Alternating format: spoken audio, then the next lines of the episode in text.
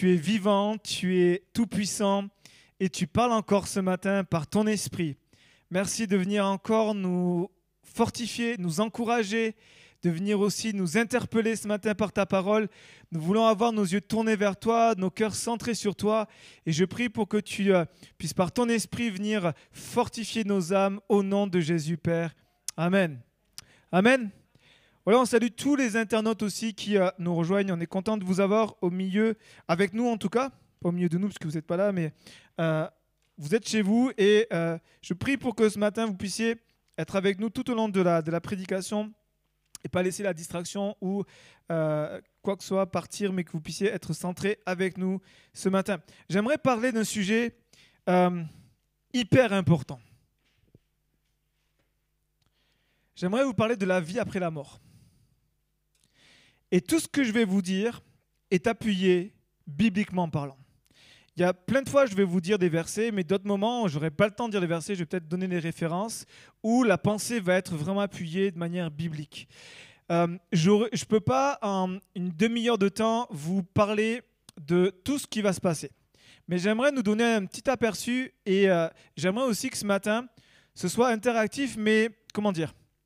À vous qui êtes sur Internet, vous avez la possibilité d'avoir un chat. Vous avez un chat, vous pouvez euh, poser des questions.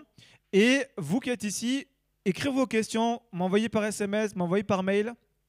Et j'essaierai de faire une vidéo par la suite que je vous mettrai à disposition pour que vous puissiez pour répondre à vos questions. Donc euh, n'hésitez pas s'il y a des questions qui vont venir, parce que certainement qu'il y aura des questions qui vont être là, de pouvoir les noter et me les envoyer. J'essaierai au maximum d'y répondre selon euh, euh, mes possibilités et ma connaissance aussi de la parole. Donc on, va parler de la vie après la mort, de ce sujet qui est hyper important c'est la force de chaque enfant de Dieu.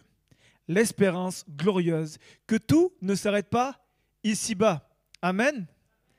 On est tellement bénis de savoir que nous savons que nous sommes que de passage et que le meilleur est devant. Tout le temps, tout le temps, tout le temps, nous savons que le meilleur est devant. La Bible dit que Dieu a donné dans, dans chaque homme la pensée de l'éternité. Ça veut dire que chaque homme, chaque femme sait qu'il y a une éternité. Parce que Dieu dit dans sa parole qu'il a mis dans chaque homme, chaque être humain, la pensée de l'éternité. On, peut se dire, euh, bon, après la mort, il n'y a rien. Mais on est tous travaillés par cette question, d'où on vient, qu'est-ce qu'on fait sur Terre et où c'est qu'on va. Où allons-nous après la mort? Et j'aimerais vous dire qu'il y a une vie après la mort. Il y a deux destinées. Il y a la destinée avec Dieu, il y a la destinée sans Dieu. Et nous qui avons été euh, rachetés, nous qui avons, nous sommes réconciliés avec Dieu, la, Christ est notre vie aujourd'hui. Amen. Christ est notre vie. Amen. Et comme dit l'apôtre Paul, Christ est ma vie et la mort m'est un gain. La mort m'est un gain. Philippiens chapitre 1 verset 21. Philippiens 1 21 dit, Christ est ma vie et la mort m'est un gain. C'est vrai qu'on chante pas beaucoup de chants sur ça. La mort m'est un gain, alléluia. Non, on chante pas ça, mais pourtant, c'est une réalité puissante. C'est que nous savons qu'après la mort, nous allons voir Jésus. Il y a cette espérance, il y a cette, cette attestation de l'Esprit, le témoignage de l'Esprit que nous sommes enfants de Dieu et qu'un jour nous allons voir de nos yeux Jésus ressuscité, avec les marques des clous sur ses mains, sur ses pieds. Nous allons voir son, côté qui est percé. Nous allons voir Jésus. Ce n'est pas euh, un symbole, ce n'est pas une, chimère, c'est une réalité qui est bien ancrée dans la parole. Et j'aimerais vous dire que c'est notre espérance, c'est la force de la vie du chrétien. Maintenant, la question que je me pose, c'est est-ce que nos vies témoignent-elles de cette espérance? Est-ce que nos vies personnelle, dans notre quotidien, témoigne-t-elle de cette espérance? Est-ce que, autrement dit, est-ce que notre vie est prophétique? Dans le sens que nous annonçons, notre vie parle, notre vie témoigne que tout ne s'arrête pas ici-bas est-ce que nos vies sont prophétiques dans le sens que, est-ce que notre temps, notre énergie, notre argent, la gestion des biens matériels, tout ce que nous, avons, est-ce que nous focalisons toute notre énergie sur, ce monde? Ou est-ce que, comme Jésus l'a dit, nous amassons des richesses dans le royaume céleste? Nous travaillons pour le royaume de Dieu. Nous œuvrons pour le royaume de Dieu. Il est évident qu'il faut vivre ici-bas. Moi, comme dit cette expression, avoir les, les pieds sur la terre, mais le cœur dans le ciel. C'est le bon équilibre, c'est-à-dire que parfois, il y en a qui sont tellement perchés dans le ciel qu'ils en oublient de vivre sur terre, de payer les factures et de. Vous voyez ce que je veux dire? Et d'autres, mais la grosse tendance, c'est qu'on a tendance à avoir les deux pieds sur terre, notre cœur sur terre, notre vision sur terre, et dire un jour peut-être. Et pourtant, l'apôtre Paul, Jésus, regardez la vie de Jésus. La vie de Jésus témoigne le royaume à venir. Les miracles, les, guérisons, les restaurations, les enseignements de Jésus, la vie de Jésus dans les évangiles nous indique, en fait, Jésus a tout fait, a vécu, a enseigné, a guéri, a restauré pour montrer qu'il y, y, a un royaume à venir. Le meilleur est devant. Jésus est en train de, nous montrer par là qu'il y a un monde à venir qui sera parfait, où il n'y aura pas de maladie, il n'y aura pas de mer agitée, où il n'y aura plus de faim, plus de soif, il n'y aura pas d'injustice, il n'y aura plus de, de, de, querelles. Et, c'est quand même quelque chose d'hyper important. Il est en train de nous dire, Jésus, par toute sa vie, que ne, ne recherchez pas ce monde ici-bas. Vous êtes seulement des pèlerins, des, gens de, de passage. Et parfois, nos vies témoignent que tout se joue ici-bas. Tout on est tellement focalisé, polarisé par ce, ce qui se passe dans ce monde qu'on en oublie notre espérance glorieuse. Réfléchissez à comment vous gérez votre argent, comment vous gérez votre temps, comment vous gérez vos biens matériels, comment vous gérez votre vie de famille, comment vous gérez votre travail, tout ce que Dieu vous donne, comment vous gérez. Et la manière dont vous allez gérer, vous allez voir si vraiment votre espérance est dans le ciel ou c'est seulement ici-bas. Et alors que notre vie doit témoigner, mes amis, notre vie doit témoigner que, hey, tout ne s'arrête pas ici-bas, que le meilleur est devant et que notre désir, c'est de pouvoir être des panneaux indicateurs aux gens qui ne connaissent pas Jésus pour dire, hey, Regarde là-haut. Il y a une destinée. La, vie sur terre, l'apôtre Paul et plusieurs dans la Bible, des auteurs disent que c'est un souffle. C'est une herbe qui un jour pousse et demain sera enlevée. C'est rien. Et souvent, nous, sommes nous prenons conscience de ces choses-là lorsque quoi? Lorsque nous sommes face à un décès, dans les moments de deuil, dans les moments où des êtres chers nous quittent, ça nous revient. Et puis, remarquez une chose, c'est que même si la souffrance est là et que la, perte d'être cher est, parfois douloureuse et prend du temps à, être consolé, on prend du temps, chacun a son rythme au niveau du deuil, il n'y a pas de, de règles à ce niveau-là, mais la vie, le quotidien nous emporte vite, ce qui fait qu'on en oublie, on perd de vue l'espérance glorieuse. Jésus n'est pas venu ici-bas pour nous donner une vie confortable. Amen. Il nous a dit, je vous donne la vie, la vie en abondance, la vie Zoé, c'est la vie de Dieu. Ça veut dire qu'ici-bas, on va voir la vie de Dieu, la plénitude de la vie de Dieu. C'est-à-dire qu'au sein même de l'épreuve, on peut être dans la joie. Au sein même de la difficulté, on peut être dans la paix. C'est ça la vie de Dieu. Mais Jésus nous a pas dit, voici, vous aurez une vie confortable. Jésus, oui, guérit les malades. Jésus, oui, console les affligés. Mais aussi, il afflige les confortables. Parce que Jésus va dire que, heureux, vous qui êtes persécutés. Comment Jésus? Heureux vous qui êtes persécutés? Parce que regardez, devant c'est le meilleur. Il donne une promesse qui est devant. Et ça, c'est hyper important. Maintenant, on va voir plusieurs choses. La condition. Il y a une condition pour aller au ciel. La condition, c'est Jésus. Jésus a dit, Jean 14, verset 16, Je suis le chemin, la vérité et la vie. C'est-à-dire que pour aller au ciel, la porte d'entrée, c'est Jésus. Que Jésus et rien que Jésus. Pas d'autre possibilité. Pas des œuvres, pas des bonnes actions, pas d'autre Dieu, juste Jésus. Romains 6, verset 22-23, mais maintenant, affranchi du péché et devenu esclave de Dieu, le fruit que vous portez, c'est une vie sainte, et le résultat auquel vous aboutissez, c'est la vie éternelle.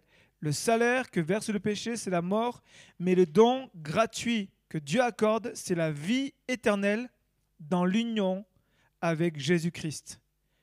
La croix a été plantée pour nous montrer qu'il y avait un jugement de Dieu. Et Dieu a jugé le péché en faisant mourir son Fils. Mais ceux qui acceptent Jésus comme Seigneur et Sauveur ne sont plus sous la colère de Dieu. Ils sont sous la justification. Il n'y a plus de condamnation pour eux. Mais ceux qui n'acceptent pas Jésus comme Seigneur et Sauveur, la colère de Dieu demeure parce que leurs péchés ne sont pas pardonnés. Ils ne sont pas réconciliés avec Dieu. Et ça, c'est hyper important de le comprendre. C'est que la croix témoigne de deux choses. La première, c'est que le péché, c'est grave et que le salaire du péché, c'est la mort. Et il y a plusieurs morts dont la Bible nous parle. La première, c'est la mort physique. On sait tous qu'on va mourir un jour. D'accord? Sauf si Jésus revient nous enlever. Mais on va tous mourir un jour ou un autre. La mort physique, elle est, elle est le, la conséquence de la désobéissance d'Adam et de Ève. La mort physique, la séparation, on va quitter ce corps. Maintenant, il y a une autre mort qui est rentrée aussi, c'est la mort spirituelle. À partir du moment où on a péché, où l'homme a péché, séparation avec Dieu. On parle de mort spirituellement. C'est-à-dire qu'aujourd'hui, vous pouvez être là vivant physiquement, mais être mort spirituellement. Aux yeux de Dieu, vous êtes mort. Pourquoi? Parce que vous êtes séparé de Dieu. Vos péchés vous séparent de Dieu. La seule possibilité de trouver la vie, c'est en Christ. Le salaire du péché, c'est la mort, mais le don gratuit de Dieu, c'est la vie éternelle en Jésus-Christ. Et puis, il y a une chose qui est hyper importante aussi à saisir. Je vais dire beaucoup important parce que ce message est hyper important. Donc, pardonnez-moi d'avance. Ne les comptez pas les nombres d'importants que je vais dire. La troisième chose qui est hyper importante, c'est la seconde mort. La mort physique, la mort spirituelle, mais on parle aussi de seconde mort. Vous retrouvez ça plusieurs fois dans l'Apocalypse. La seconde mort, c'est la séparation pour l'éternité avec Dieu. C'est la damnation, c'est l'enfer. c'est la seconde mort. On meurt deuxième fois pour ceux qui n'ont pas accepté Jésus-Christ. Un pasteur va dire une chose. Écoutez bien, un chrétien naît deux fois et ne meurt jamais. Il naît une première fois physiquement, puis une seconde fois spirituellement. Et par la suite, il ne meurt jamais. Pour ceux qui ont accepté Jésus comme Seigneur et Sauveur. Mais ceux qui ne l'ont pas, j'aimerais vous dire, mes amis, il est temps aujourd'hui de faire la paix avec Dieu et de mettre votre vie en règle et de donner votre vie à Jésus. Parce que si demain vous mourrez, vous avez une seconde mort qui vous attend. Elle sera terrible. Et ça, c'est hyper important de le considérer. Maintenant, j'aimerais vous parler des fausses conceptions qu'on a sur la vie après la mort. Première fausse conception, c'est croire que l'enfer et le paradis sont juste des images. Ce sont des symboles. Et dans des, comment dire, dans des courants euh, du christianisme, de, certaines tendances, euh, de, certaines euh, tendances chrétiennes, il y, a des, il gens encore aujourd'hui qui croient que le ciel et l'enfer, ce sont juste des, images, et puis ça a été inventé par l'homme pour faire peur aux gens. J'aimerais vous dire que non. Parce que c'est Jésus qui en parle. S'il y a quelqu'un qui parle bien de l'enfer, c'est Jésus. Celui qui est plein d'amour. Celui qui est rempli de Dieu. Celui qui est l'image même de Dieu. Celui qui parle de l'enfer, c'est Jésus. Regardez. Et pourtant, et le message de Jésus, parfois il est dur. Mais il est plein de vérité pour nous avertir, pour dire, regardez, je ne suis pas en train de vous caresser le sens du poil, je vous dis la vérité. Pour que lorsque vous serez devant le Seigneur, devant Dieu, vous ne soyez pas surpris mais que vous puissiez comprendre que ce que je vous donne aujourd'hui comme information, c'est salutaire. Fausse conception, croire que c'est juste une image, c'est juste un symbole. La deuxième fausse conception, c'est que tout le monde ira au paradis. J'aimerais vous dire oui, mais la Bible dit non. La Bible dit pas tout le monde ira au paradis. Il y a une chanson qui a, bien marché, qui marche encore. On ira tous au paradis. J'aimerais dire c'est faux. C'est archi faux ça peut-être vous déranger, mais c'est une réalité. La Bible, ce qu'il faut, c'est que toute notre, notre théologie, notre vie doit être basée sur la parole de Dieu. C'est notre autorité. Jésus va dire, car Dieu a tant aimé le monde, vous connaissez la référence, laquelle? Jean 3,16, qu'il a donné son Fils unique, afin que quiconque croit en lui ne... Périsse pas. Donc ça veut dire que ceux qui ne croient pas, ils vont... Ils vont périr. Ça veut dire quoi périr? C'est-à-dire seconde mort, ça veut dire la destinée sans Dieu en enfer. Mais ceux qui croient, la vie éternelle. La vie éternelle. En fait, c'est tellement simple qu'on a parfois du mal à y croire. C'est que parfois on essaie de mériter, on essaie de faire de bonnes actions, on essaie de faire de bonnes œuvres, et puis on dit Je suis pas si mal, Dieu m'acceptera avec tout ce que j'ai fait de bien. Mais en fait, il n'y a rien qui peut tenir devant Dieu là. Rien. Parce que la moindre désobéissance à un seul commandement annule tout. C'est la justice de Dieu qui est parfaite. Et devant Dieu, on ne pourra pas négocier. Souvent, j'entends des gens, et ça me fait peur quand j'entends ça, des gens qui disent, mais moi, quand je serai devant Dieu, je pourrais lui dire les choses.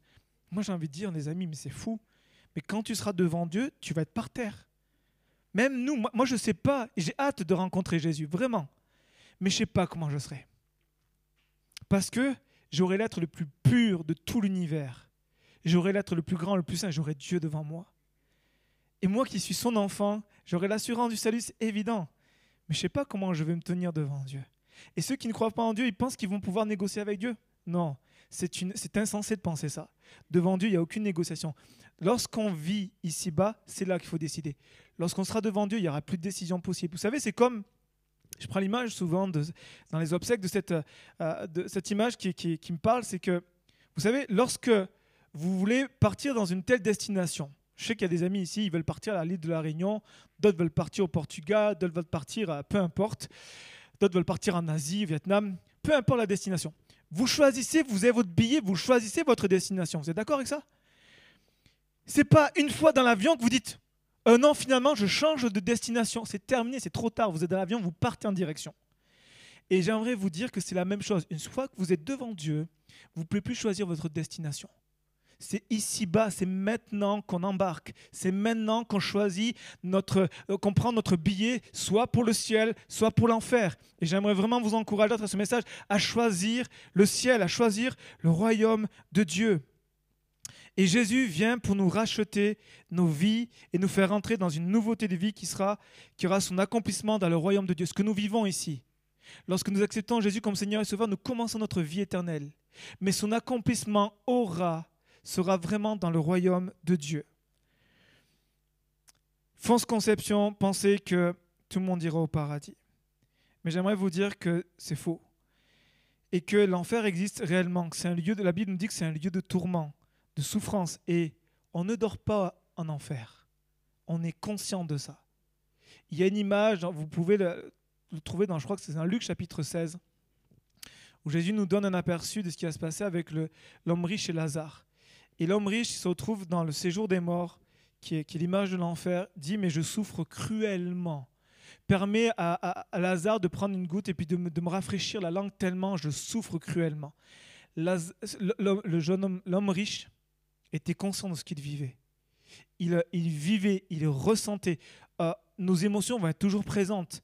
On, va sentir, c'est-à-dire que quand Jésus dit que c'est un lieu de tourment, on va être, les gens vont être tourmentés vraiment n'est pas une image, c'est pas un symbole, c'est pas peut-être, c'est une réalité. Les gens vont être dans le grincement des dents. Les gens vont être dans, dans un feu. La Bible dit que c'est un, et vont être jetés dans le feu. Et ça, pour toute l'éternité. Pas de fin, non-stop. Et j'aimerais vous dire que la, Bible nous dit qu'il n'y a, a pas de possibilité d'aller d'un côté à un autre. Ils ne feront pas leur temps de dire voilà, j'ai fait mon temps d'enfer, maintenant j'ai ma place au paradis. C'est fini. C'est fini. Il y a une séparation éternelle entre l'enfer et le ciel. Et ça, il faut qu'on en soit conscient. Pour réaliser que c'est urgent notre salut. C'est urgent. C'est urgent de témoigner. C'est urgent de parler de Jésus parce que la destinée, c'est l'enfer. Savez, il ne suffit pas de croire que qu'on est chrétien, qu'on va aller au ciel et que, euh, euh, que tout va... Non, il faut réaliser que on doit prendre une décision, planter une décision, se repentir de nos péchés, vivre une vie conforme à la parole de Dieu, abandonner sa vie et laisser Dieu être au contrôle. Amen. Laisser Dieu diriger notre vie. Vous êtes d'accord avec ça? C'est hyper important. Et j'aimerais vous dire que nos vies, c'est maintenant qu'il faut les réformer. C'est maintenant qu'il faut les corriger. C'est maintenant qu'il faut dire, il faut que j'arrête avec ma légèreté. Il faut que j'arrête avec mes négligences. Il faut que j'arrête de jouer avec le péché. Il faut que j'arrête de sous-estimer les choses de Dieu parce que ça dépend de mon salut. Tant, de fois, j'ai des gens qui me disent, mais Rémi, c'est trop dur. Mais j'aimerais vous dire, j'aimerais vous prêcher autre chose. Mais moi, mon rôle, c'est de prêcher la parole de Dieu. Et la parole de Dieu, elle est tellement claire. Mais parfois, on la considère avec si peu de sérieux. Je vous le dis avec beaucoup d'amour mais je suis tellement saisi que parfois on considère la parole de Dieu avec tellement de légèreté. Quand Dieu nous dit sanctifie-toi, vis une vie pure, sois, réconcilie-toi, il faut qu'on le vive. Parce que ça dépend de notre salut. Ça dépend de ce qu'on va vivre pour l'éternité. Alors mes amis, avec beaucoup d'amour, mais Je suis tellement saisi par l'Esprit de Dieu que j'aimerais vous dire, il est temps pour nous. Il est temps pour nous. Parce que ce qu'on vit ici-bas va déterminer ce qu'on va vivre là-haut. Vous savez qu'on va en parler tout à l'heure, vous savez qu'il y a des récompenses dans le ciel. Vous savez qu'on va être jugé à mesure de ce qu'on aura fait ici-bas en tant que chrétien. Et c'est hyper important pour nous de, de pouvoir nous réveiller et dire Seigneur, on veut être une église en feu, une église passionnée, une église consacrée. Et l'église dit Amen. L'autre fausse conception, le purgatoire.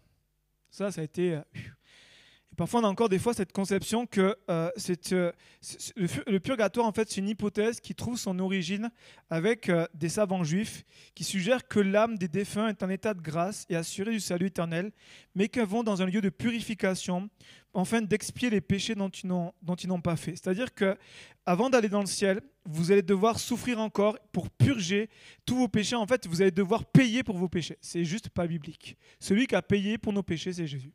Une fois que c'est payé, c'est payé, c'est fini. On n'a plus besoin de payer. On doit travailler notre sanctification, mais il n'y a plus question d'un purgatoire. L'autre aussi fausse conception, c'est le sommeil de l'âme. Il y a parfois dans certains enseignements comme quoi notre âme, elle dort. Mais en fait, notre âme, elle ne dort pas. La seule chose qui va dormir, c'est notre corps pour la résurrection, qui revient pour la résurrection. Mais notre âme, elle est éveillée elle est pleinement éveillée. Quand on va rencontrer Jésus, on ne va pas dormir. On va être éveillé, on va vivre des temps de fou, on va vivre des temps glorieux. Mais on sera réveillé. Donc on, ne vit pas dans un moment où on n'est pas conscient. Ce n'est pas du tout biblique ces, ces, principes-là. Et puis il y a quelque chose qui est, qui est important, c'est que 1 Corinthiens 15, verset 52 nous dit En un instant d'un clin d'œil, au son de la trompette, la trompette sonnera, alors les morts ressusciteront incorruptibles et nous, nous serons transformé. Ici, il parle de l'enlèvement. En fait, l'âme, comprenez bien, l'âme quitte le corps. D'accord? Nous sommes sauvés, l'âme quitte le corps et nous allons rejoindre notre Seigneur Jésus-Christ. Mais notre être physique, notre corps, qui est resté ici, sur cette terre, dort. Ou, euh, c'est une expression qui est utilisée dans la Bible, dort ou sommeil, c'est jusqu'à la résurrection finale jusqu'au moment où le Seigneur va ressusciter les corps et on va avoir un corps glorieux. Le corps incorruptible qui est ici va rester, mais il va devenir incorruptible pour être dans les nouveaux cieux et la nouvelle terre. C'est-à-dire que notre corps va devenir parfait et incorruptible. Et ce temps entre le moment où on est avec la présence de Dieu, on est dans notre, c'est notre âme qui est dans la présence de Dieu, où on va revêtir notre corps, c'est ce qu'on appelle, euh, beaucoup de théologiens appellent ça l'état intermédiaire. Ça veut dire qu'on attend notre corps. Parce que faut comprendre que lorsque nous mourrons, nous allons direct vers Jésus, on sera dans le royaume de Dieu, on sera dans la présence de Dieu. Mais la Bible nous parle d'une nouvelle terre, des nouveaux cieux. Vous trouvez ça dans l'Apocalypse. C'est quoi ça? Ben En fait, c'est ce qu'on va vivre pour l'éternité. Mais on va pas le vivre de suite. Il faut qu'il y ait les noces de l'agneau. Et puis, il faut qu'il y ait le jugement final, que cette terre soit, soit détruite et qu'il y ait une nouvelle terre, des nouveaux cieux. Et là, c'est là que ça devient intéressant, c'est que on va certainement redécouvrir des choses qu'on a peut-être aperçues ici-bas. Pourquoi? Parce que qui a créé cette terre? Dieu. Et quand il dit voici, je fais toutes choses nouvelles, il va en fait restaurer un nouveau monde et euh, une nouvelle terre et des nouveaux cieux qui seront juste extraordinaires on parle de ville, on parle de jardin, on parle d'habitation. Ce n'est pas juste des choses où on va voler dans le ciel. Vous voyez, des fois on a des images où on est avec une harpe et qu'on est sur un nuage et qu'on attend le temps. Et tout ça. Non, c'est faux ça. C'est complètement faux. Ça, ça m'amène à une autre fausse conception. C'est que, et même peut-être certains chrétiens le pensent, peut-être que vous, vous le pensez, c'est dire, oh, dans le ciel, on va s'ennuyer. On va s'ennuyer. Qu'est-ce qu'on va faire? Il y en a qui kiffent tellement cette vie qu'ils disent non, non, oh, dans le ciel, je vais m'ennuyer, qu'est-ce que je vais faire? Euh, il, y y, a un écrivain euh, de science-fiction, Isaac Asimov, qui va dire écoutez bien, je ne crois pas à la vie après la mort. Je n'ai donc pas besoin de passer toute ma vie à avoir peur de l'enfer ou encore plus du paradis. Car quelles que soient les tortures de l'enfer, écoutez bien ce qu'il va dire. La folie de cet homme. Je pense que la nuit au paradis sera bien pire. Car quelles que soient les tortures de l'enfer, je pense que la nuit au paradis sera bien pire. Effectivement, cet homme ne connaissait pas Jésus. Et euh, j'espère qu'il s'est converti avant de mourir. Mais, ce qu'il dit là, vous imaginez, et ça, ça reflète souvent la mentalité de nos contemporains de dire on va s'ennuyer dans le ciel. Mais j'aimerais dire non. Parce que tout ce qui est bon, agréable, rafraîchissant, fascinant, glorieux, intéressant vient de Dieu. Sans Dieu, il n'y a rien d'intéressant à faire. Rien du tout.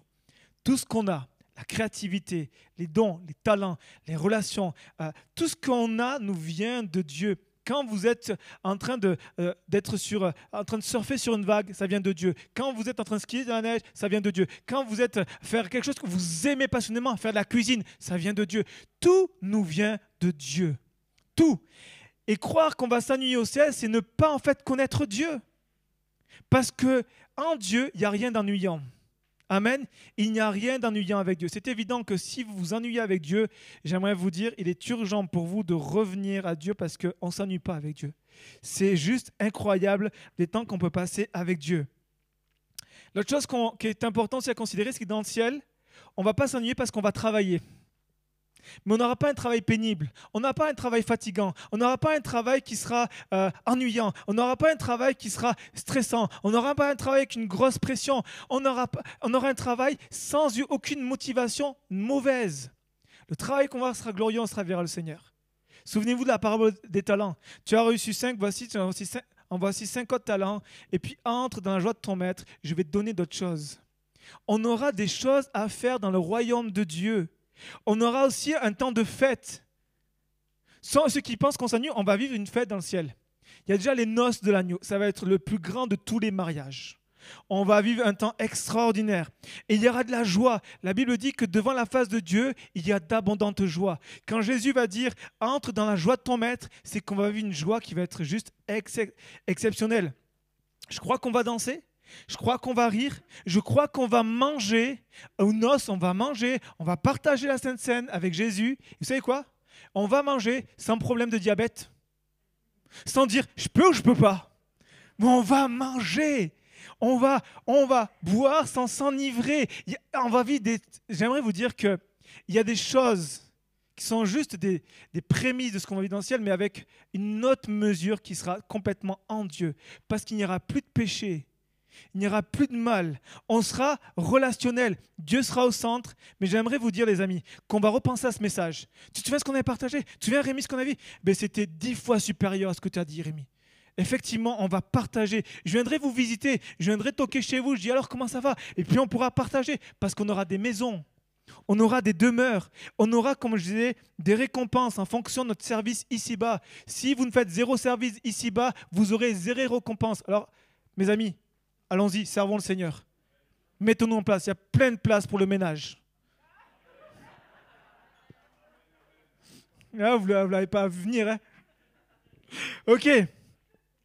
Comment ça va se passer? Je termine avec ça. Euh, c'est pour ça que je vous dis, s'il y a des questions, et, mettez-les. En, en, j'essaierai de revenir dessus, mais je ne pourrais pas tout voir. Mais j'aimerais juste voir trois choses importantes. Dieu nous a donné l'imagination. L'imagination nous vient de Dieu lorsqu'elle est renouvelé euh, dans la pensée lorsque nos pensées sont imprégnées de la pensée de Dieu. À partir du moment où nous savons ce que dit la Bible, nous pouvons euh, avoir l'imagination. Dieu nous a donné des aperçus du ciel pour stimuler notre imagination et attiser notre désir, pour dire voici ce qui est glorieux. Pourquoi Jésus nous a donné des, euh, Dieu nous a donné en sa parole Ancien et Nouveau Testament des aperçus du ciel? Première chose, c'est pour qu'on puisse partir de notre imagination, ce que Dieu l'a créé, pour attiser notre désir, mais aussi pour nous encourager dans les épreuves. Parce qu'on n'est pas aujourd'hui encore persécuté, mais comprenez bien que ce message, je l'apporte à l'église persécutée. C'est un réveil, quoi. C'est vraiment, ça va être une explosion de joie. Parce que lorsqu'on traverse l'épreuve, qu'on est persécuté, notre espérance glorieuse prend une autre dimension. Et Dieu l'a voulu parce qu'il savait qu'on allait vivre des temps difficiles. Il savait qu'on n'est pas de ce monde et que l'ennemi de nos âmes va nous faire la guerre. Et c'est tellement important pour nous de nous rappeler ces choses-là. Première chose, c'est que tout ce qu'on va pouvoir imaginer du ciel sera au-delà. La Bible dit que Dieu fait bien au-delà de ce qu'on peut imaginer, ce qu'on peut penser. Donc j'aimerais vous dire rêver de l'éternité, bibliquement parlant. Prenez un texte et commencez à vous faire du bien dans l'épreuve avec ce texte-là. vous souffrez de quelque chose, vous souffrez d'un mot, demandez la guérison. Et en attendant la guérison, commencez à rêver de ce que vous avez pour l'éternité.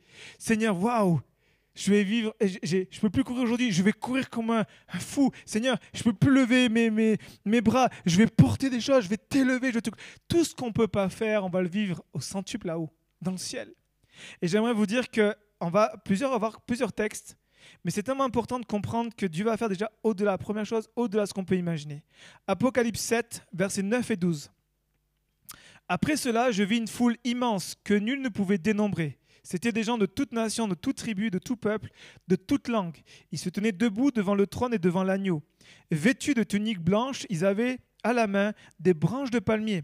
Ils proclamaient d'une voix forte, Le salut appartient à notre Dieu qui siège sur le trône et à l'agneau. Et tous les anges se tenaient debout tout autour du trône, des vieillards et des quatre êtres vivants. Ils se prosternèrent face contre terre devant le trône et ils adorèrent Dieu en disant Amen à notre Dieu soit la louange, la gloire, la sagesse, la reconnaissance, l'honneur, la puissance, la force pour toute l'éternité. Amen. Apocalypse 7, versets 9 à 12. L'Apocalypse nous montre beaucoup de choses sur la fin des temps ici-bas, mais le gros focus de l'Apocalypse et pourquoi l'Apocalypse, c'est pour nous montrer que Jésus est vainqueur et nous donner un aperçu de ce qu'on va vivre dans le ciel. Et une des choses qu'on voit ici, c'est qu'il y a une puissance dans la louange. Un pasteur a dit un jour, et je lui ai déjà dit que si on s'ennuie dans la louange, c'est qu'on n'est pas prêt pour le ciel. Si on s'ennuie ici-bas dans la louange, c'est qu'on n'est pas prêt dans le ciel, parce que dans le ciel, on va vivre une présence de Dieu, on va louer, on va l'adorer. On a un aperçu ici qu'ils sont dans l'adoration, on est avec les anges, et puis on va proclamer, la, on va crier d'une voix forte que le salut appartient à notre Dieu, qu'à lui la louange, la gloire. La louange, c'est la présence de Dieu, c'est ces moments dans sa présence où on vit un moment tellement fort qu'on sent son amour, on sent sa bonté, on sent sa sainteté, on va être émerveillé, on va contempler sa personne et on va le célébrer, célébrer son autorité, sa justice, sa grandeur. Il y aura un temps très fort d'émotion. Nos émotions ne seront pas enlevées, on va vivre des émotions pures, saintes, mais glorieuses là-haut. Parce que la louange, ça prend nos émotions. Dieu n'attend pas un peuple de robots à toi la louange, à toi la gloire, à toi l'adoration, en tous pareils. Non, on va vivre des temps de fou et puis avec la diversité. La diversité, toute tribu, toute nation, tout peuple, toute langue. On va garder cette, diversité dans le ciel et qui sera glorieuse. Mais on aura une seule langue pour se comprendre. Souvenez-vous que à l'époque, quand Dieu a créé le monde, il n'y avait qu'une seule langue. À partir de quand il y a eu la division de langue Babel. Mais avant, ils avaient tous une même langue. Pourquoi? Pour glorifier Dieu.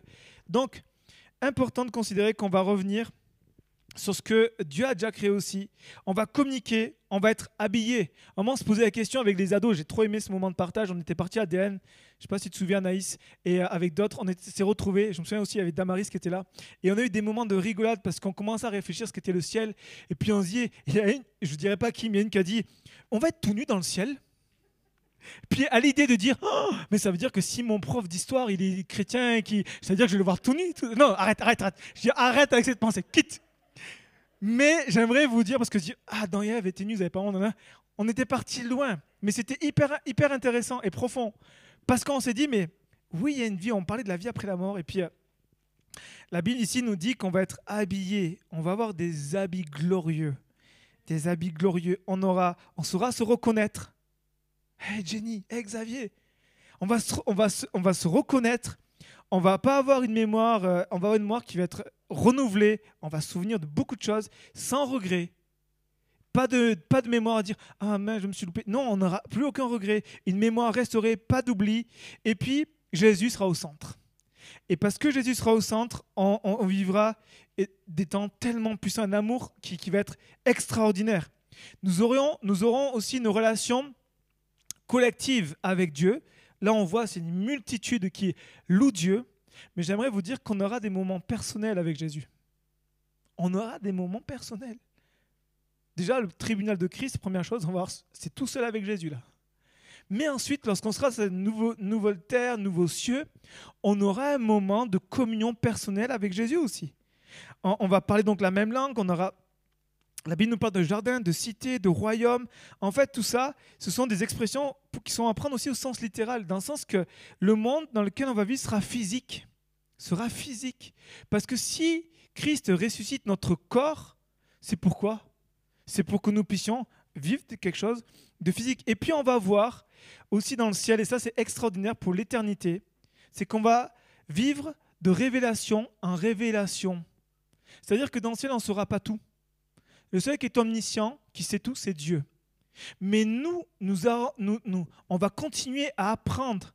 Et ça, ça va être extraordinaire, c'est que l'éternité entière ne suffira pas pour connaître Dieu. Moi, j'ai hâte.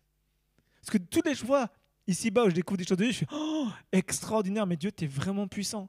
Donc je me dis, passer l'éternité à connaître Dieu, extraordinaire. On va connaître plein de choses sur plein, sur Dieu, mais sur tout ce qu'il a créé. Souvenez-vous d'Adam. Adam a nommé chaque être, euh, chaque animal, il les a nommés, boum, vous imaginez? Il avait une, intelligence, mais qui va, être encore supérieure parce qu'on sera euh, vraiment dans le paradis. La deuxième chose, deuxième chose, il faut regarder à Jésus. Pour penser à l'éternité, il faut regarder à Jésus. Philippiens chapitre 3. Philippiens chapitre 3, versets 19 à 21. Il nous est dit, j'ai pris la version Sommer. Ils finiront par se perdre, ils ont pour Dieu leur ventre, ils mettent leur fertier dans ce qui fait leur honte. Leurs pensées sont toutes dirigées vers des choses de ce monde. Quant à nous, il parle des gens qui sont perdus. Quant à nous, nous sommes citoyens du royaume des cieux. De là, nous attendons ardemment la venue de Jésus-Christ pour nous sauver.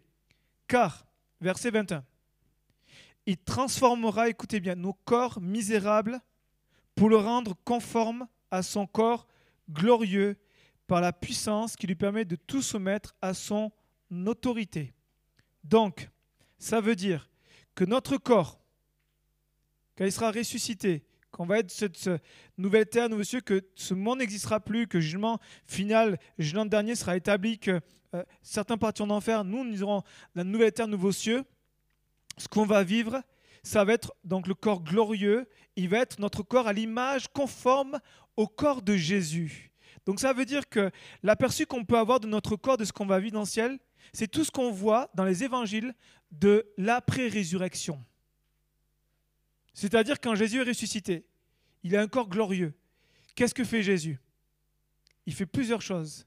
La première chose qu'on voit, c'est qu'il y a une continuité.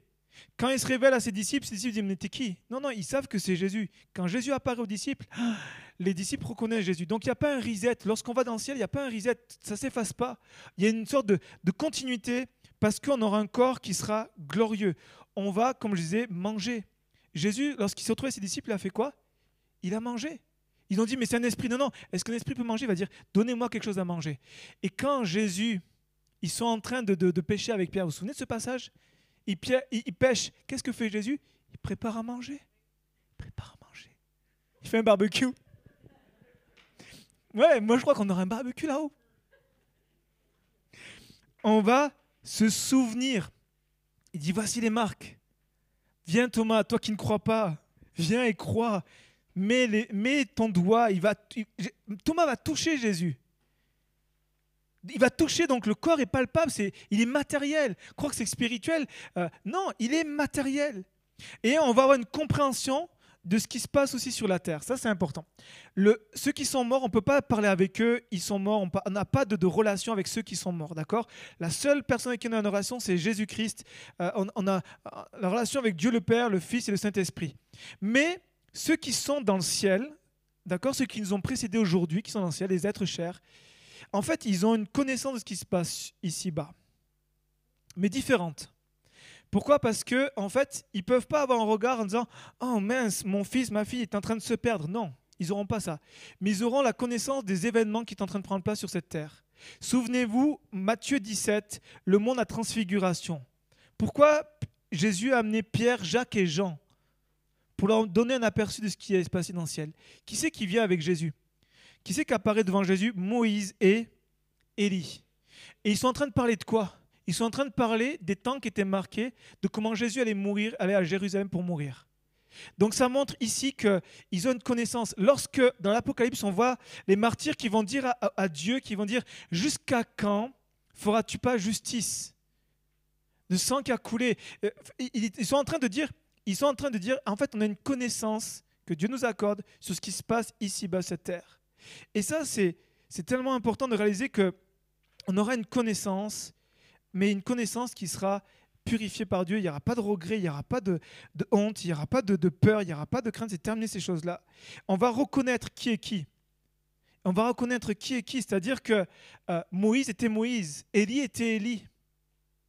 Et, lorsque Pierre dit ça, il est surpris, il reconnaît Moïse et Élie. Il reconnaît. Et en fait, on n'efface pas le. Et dans le ciel, elle ne va pas effacer notre personnalité, notre personne. Il y aura des hommes, il y aura des femmes. Ils ont reconnu que c'était des hommes. Et donc, bien qu'on n'aura plus de, il y aura plus de mariage, il n'y aura plus de, relations sexuelles, on, on, aura des hommes et des femmes. Il y aura des enfants. On aura notre corps avec toutes ses facultés les cinq sens, on a de la force, on aura du repos, euh, on a été créé à son image, nous avons été créés à son image, mais le péché est venu détériorer l'image de Dieu en nous. Mais j'aimerais vous dire que dans le ciel, on va voir, on va percevoir, on va sentir. Moi, je suis convaincu, pour ceux qui aiment les fleurs, qui aiment les odeurs, ils vont, on va avoir une nouvelle terre qui va être glorieuse, et puis on va avoir des odeurs de fleurs, on va avoir des choses extraordinaires. On va, on va savourer des fruits, on va savourer des choses qui vont être juste exceptionnelles. Et je termine. Je termine en disant que, première chose, ça va au-delà de notre imagination, regarder à Jésus. Euh, et puis la troisième chose, c'est revenir à l'origine avant la chute. C'est-à-dire que lorsque Dieu a créé Adam et Ève, il les avait créés parfaits, mais il les a créés pour qu'ils vivent éternellement. En fait, la mort n'était pas le plan de Dieu. La mort n'était pas le plan de Dieu. Donc, quand on regarde à l'origine, à la base, à ce que Dieu a créé, il y a aussi un aperçu de ce qu'on va vivre dans l'éternité, mais qui sera multiplié. Qui sera multiplié parce qu'on ne pourra plus pécher dans le ciel. Adam et Ève avaient la possibilité de pécher. Nous, c'est terminé. Le seul arbre qu'il y a, c'est l'arbre de vie. Et ce qui va être fort, c'est qu'on va vivre un temps où on va revenir à des choses que Dieu a créées, mais de manière beaucoup plus poussée, plus forte. Regardez ce qui est écrit Apocalypse chapitre 21, dernier passage. Puis je vis un ciel nouveau et une terre nouvelle. Ok? Je vis un ciel nouveau et une terre nouvelle, c'est là où on va vivre. Car le premier ciel, la première terre avait disparu et la mer n'existait plus. Je vis la ville sainte, la nouvelle Jérusalem, descend du ciel d'après Dieu, d'auprès de Dieu, belle comme une mariée qui s'est parée pour son époux. Et j'ai entendu une voix forte venant du trône qui disait, Il essuiera toute larme de leurs yeux. La mort ne sera plus, il n'y aura plus ni deuil, ni plainte, ni souffrance, car ce qui était autrefois a définitivement disparu. Or à celui qui siège sur le trône déclara, Voici, je renouvelle toutes choses, je renouvelle toutes choses. Je renouvelle toutes choses. Il ajouta, écrit que ces paroles soient sont vrais et entièrement dignes de confiance. Puis il me dit, c'est un fait, c'en est fait, je suis l'alpha et l'oméga, le commencement et la fin. À celui qui a soif, je donnerai, je donnerai moi à boire gratuitement à la source d'où coule l'eau de la vie. Tel sera l'héritage du vainqueur, je serai son Dieu et sera mon fils. Quant aux lâches, aux infidèles, aux dépravés, meurtriers, débauchés, magiciens, idolâtres et tous les menteurs, leur part sera l'étang ardent de feu et de soufre, c'est-à-dire la seconde mort. Amen. Plus de souffrance. Plus de souffrance. Plus de souffrance. Mes amis, plus. Tant qu'on est ici-bas, on va encore souffrir. C'est normal, on vit dans un monde déchu. Mais dans le ciel, fini. Fini. Plus de souffrance, plus de mort, plus de deuil, plus de pleurs, plus de peur, plus de regrets, plus de fatigue, plus de larmes, plus de douleur, plus de mal, plus de péché, plus d'égoïsme, plus d'avarice, plus d'inquiétude. Et vous rajoutez tous les mots sur lesquels vous pouvez vivre, ah, qui peuvent vous toucher aujourd'hui. On vivra le bonheur parfait. On vivra avec la création de Dieu. Moi, je suis convaincu qu'il y aura des animaux au ciel. Dieu nous le montre dans, dans ces textes. On aura des astres, on aura la nature, on aura des choses extraordinaires. On vivra dans des maisons. Jésus va dire, je vais vous préparer des demeures.